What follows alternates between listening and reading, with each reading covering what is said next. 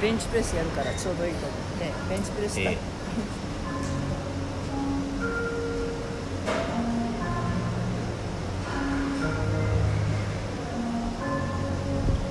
録音中。はい。何ですか、ベンチプレス大会に行ってきた。うん、で？多分音入んねえよその距離は。ベンチベンチプレスをやってきた。こえ。えの間ジャパンクラシック行ってきた話はした。っけ知らない。そのさ私もよく忘れ忘れちゃうんでどこまで話したか覚えてない。どこまででもいいんじゃない？好き勝手喋ればいいんじゃない？いつもみたいに。あの違うジャパンクラシックの時は57.5まで3本確実に取ったじゃんじゃんって言われても知らないよ俺は。取ったの。えでねこの間その1週間後になんだっけあるジムが主催するウエスト東京ベンチプレス大会に行ってきたんです。ええ。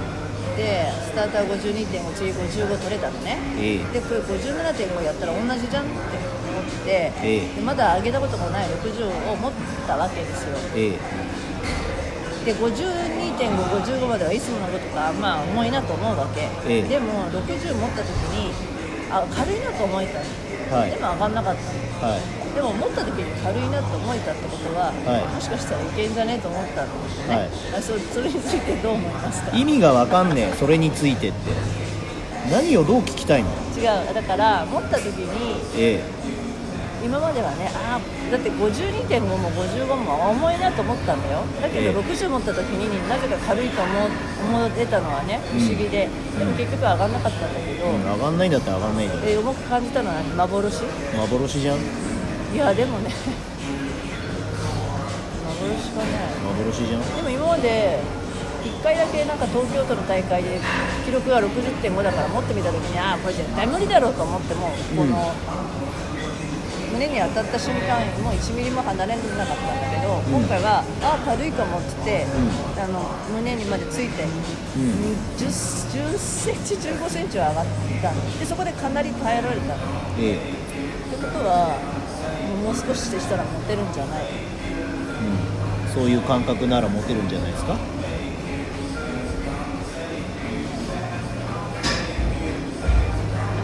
何を聞きたいのかよくわかんないんですよ感想ですか？それ何？僕に聞きたいことなんですか？報告ですか？報告よくわかんない。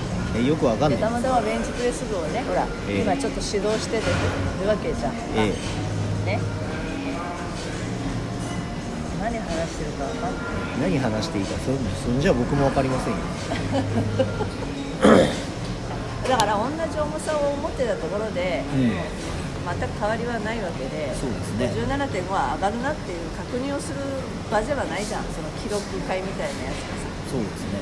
記録をあくまで伸ばすっていうのがまあ目標ではあるわけだし目的じゃん。そうですね。記録会はね競技会が勝つだけでさ、はい。でも自分としてはもう競技会というよりは自分の記録会なわけだから、はやれることを確認する意味はないな。いはい。それは練習でやればいい話で。はい。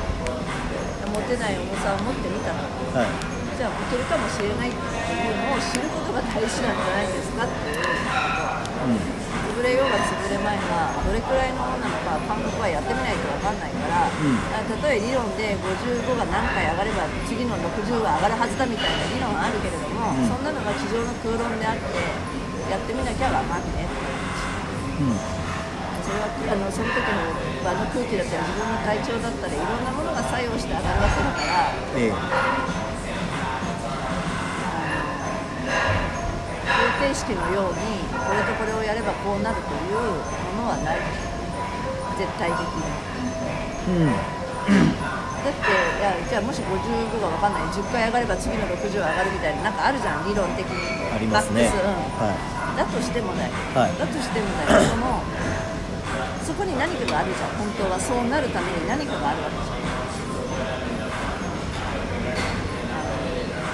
どこに A だったら A イコール B B イコール C だってだからイコール A イコール C であるみたいなさあるね。そうならないんじゃないっていう話。ななんだっけなんとか法ってやつ。だとしたらさ55、えっと、60が上がらないのは55キロを10回上げられないからだになっちゃう。そうじゃないじゃないああそういうこと？はい。55キロがいくら上がっても60キロは上がんないでしょうねだって60キロをやってみなきゃ60キロは上がんないから。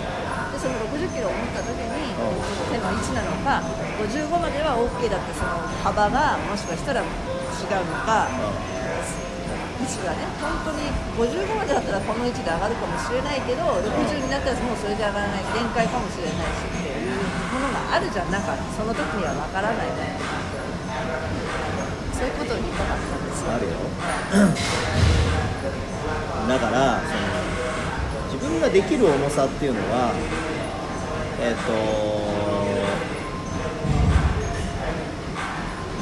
その力を出すねスイートスポットみたいなテニスのねラケットのここに当たったら手に衝撃がありませんよっていう場所をスイートスポットっていうんです、えー野球だったらバットの芯っていうんですでゴルフクラブにもバットの芯にも、えー、とテニスにもそのスイートスポットみたいなやつがあってここに当たったら抵抗なくスコーンって飛んでいきますよっていう場所があるわけ。でそれは、えー、と自分が力を出すっていう時にも存在していてで、えー限界に近くなればなるほどそのスイートスポットの大きさっていうのはちっちゃくなるんですね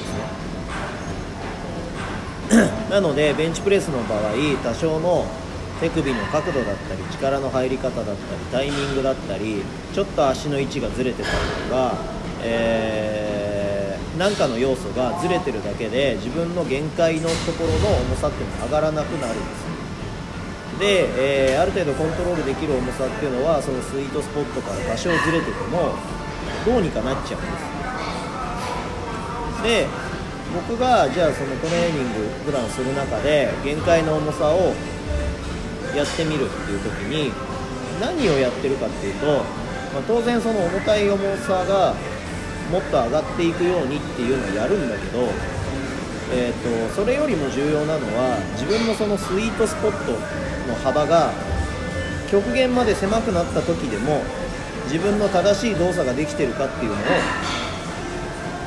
確認してるわけ。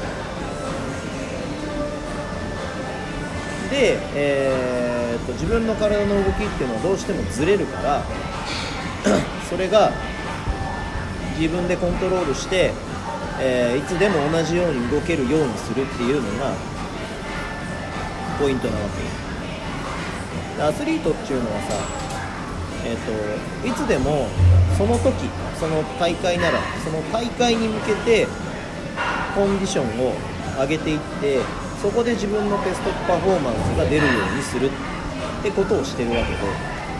だからあ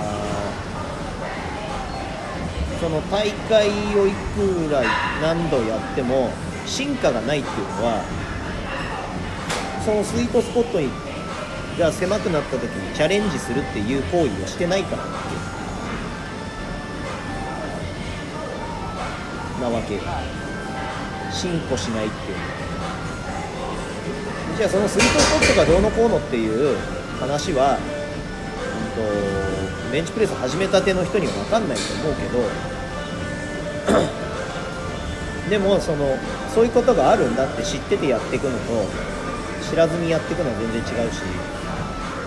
だから伸び悩みでもないんだよね。そのだから極限まで来るとダイエットも一緒じゃん。分かんないけどさある一定の時はずーっとほら減ったり変化が激しいじゃん。うん。だからそこではモチベーションがほら上がるっていうかさ保てるけど、ある程度来ると今度はもう本当に薄皮一枚一枚のやり取りになるからさ、うん。そこをまた抜けるとスポンといくわけじゃん。うん。それと一緒